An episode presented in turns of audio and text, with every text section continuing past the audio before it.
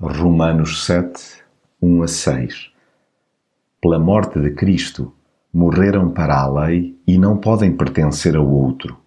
Pertencem àquele que passou da morte para a vida, a fim de praticarem obras agradáveis a Deus.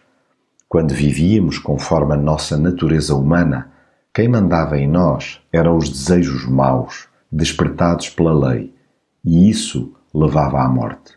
Mas agora estamos livres da lei e morremos para aquilo que nos tinha como escravos. Assim podemos servir a Deus de uma maneira nova, segundo o Espírito, e não à maneira antiga da lei. Antes de conhecer Jesus, procurava por todos os meios cumprir as exigências da lei, acontecendo que a frustração aumentava quanto mais percebia que lhe ficava sempre aquém. Governava a minha vidinha, tentando seguir à risca as Escrituras. Por muito que me empenhasse, apenas se acentuava a convicção da minha falibilidade.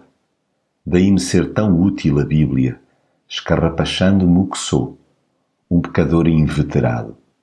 Contudo, captei igualmente que não é pelo cumprimento de um amontoado de preceitos que caio no goto divino.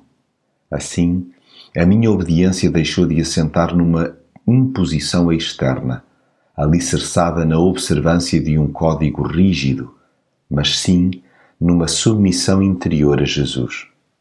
Em Cristo morri para o pecado. Pertenço àquele que ressuscitou dos mortos, a fim de que dê fruto para Deus. Não mais vivo retido pelas coisas proibidas que aguçavam o meu apetite libidinoso e geravam morte. Hoje sirvo em novidade de espírito e não na velhice da letra. Agora é Jesus que regula a minha vida.